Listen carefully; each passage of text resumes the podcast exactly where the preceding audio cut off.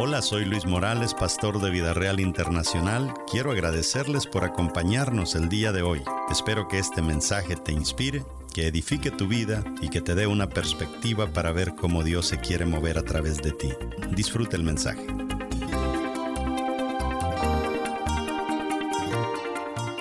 Y también significa alejar. Entre más tú caminas en los caminos de Dios, más tú te alejas de los viejos caminos en los que andabas. Eso es lo bonito de andar en los caminos de Dios. Pero también sabe qué significa la palabra halak, significa avanzar. Usted no va a avanzar en las cosas de Dios si no camina por los caminos de Dios. Usted tiene que estar ahí en lo que Dios dijo. Si Dios lo dice, yo lo creo, pero camine sus caminos, porque Él también dice que hay que andar en sus caminos. ¿Ah?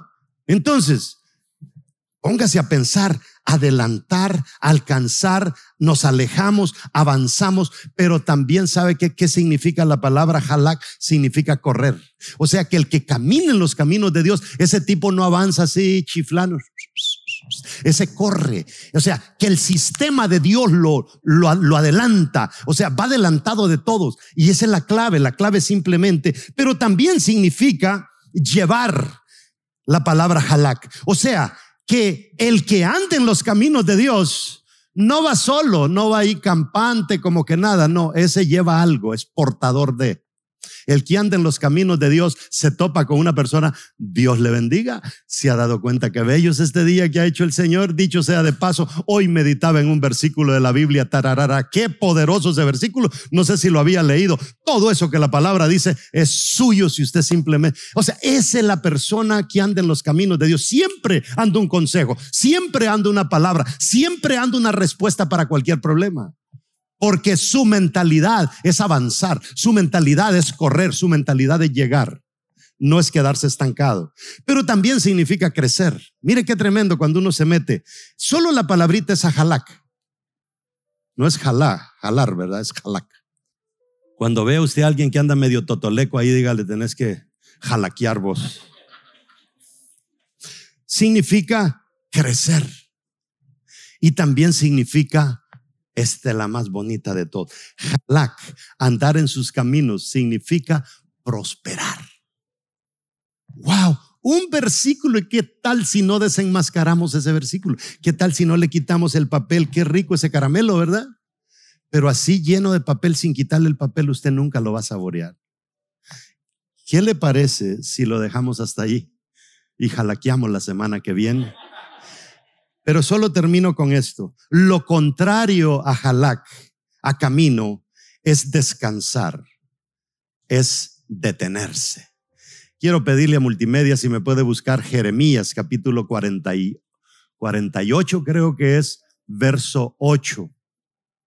Si no es 48, es 49.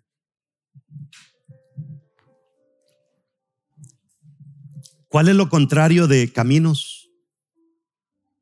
Descansar, detenerse. Cada vez que usted me escucha a un hermano, cójala suave, hermano, ese tema se me va a quemar en la iglesia. Usted qué viernes, qué sábado, qué culto aquí, qué culto el otro. Agárrela suave, hay más tiempo que vida. Ese ya no anda en el camino de Dios. Ese tipo está ya en el otro camino. Significa descansar significa detenerse. Yo creo que en el reino de Dios no hay hamacas, hermano. Eh, porque es que el que anda en los caminos del Señor recibe fuerzas como la del búfalo. Esa persona está siempre, siempre preparada para más. Y un día Dios, porque Moab para Dios significaba mucho, estaba en su corazón, porque los moabitas vinieron de Moab, ¿verdad? Y este fue uno de los hijos que le nació a Lot, que tuvo con una de sus hijas, después de seguir instrucciones de Dios de salir de Sodoma. Y Amón fue el que tuvo con la otra hija. Y Dios siempre quiso levantar a Moab. ¿Quién era de Moab? Ruth era de Moab, Ruth la moabita. Pero mire lo que le dice Dios a Moab. quieto estuvo Moab desde su juventud, dice. Fue un vago el tipo. Mira el que está a su lado si tiene vago, cara vago espiritual. Dice, quieto estuvo Moab desde su juventud. ¿Y qué dice? Y sobre su sedimento ha estado reposado. Ay, si usted supiera qué significa estar sentado sobre su sedimento. ¿Sabe lo que significa? Que era tan aragán que le dieron ganas de ir al baño y no fue, allí se hizo en la silla. Sobre sus heces, dice otra versión. O sea, allí se hizo y ahí se quedó. Y dice, como allí se hizo y ahí se quedó, dice, no fue vaciado de vasija en vasija, ni nunca, ¿qué dice? Estuvo en cautiverio. Por tanto, quedó su sabor en él y su olor no se ha cambiado. Aquí apesta a alguien que se sentó en la silla y hizo sus necesidades a estiércol. ¿Está conmigo?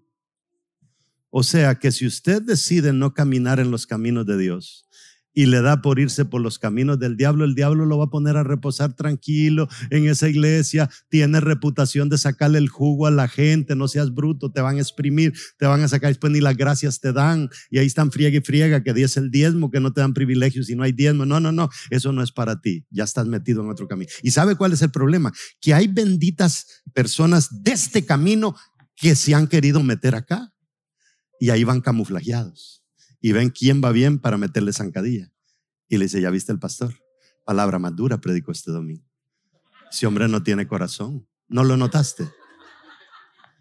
Hijo de Bacamuchi, como decía Cantín.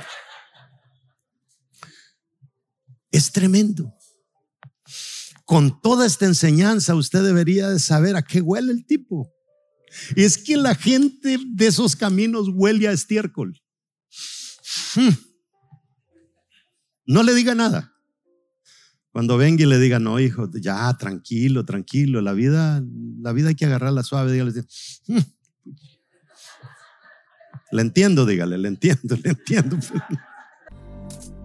Gracias por escuchar nuestro podcast de hoy. Síguenos en Facebook, Instagram y YouTube como Luis Morales Ministries. Para conectar con nuestro ministerio puedes escribirnos al correo electrónico pastor.vidareal.net. Nos escuchamos en el siguiente episodio.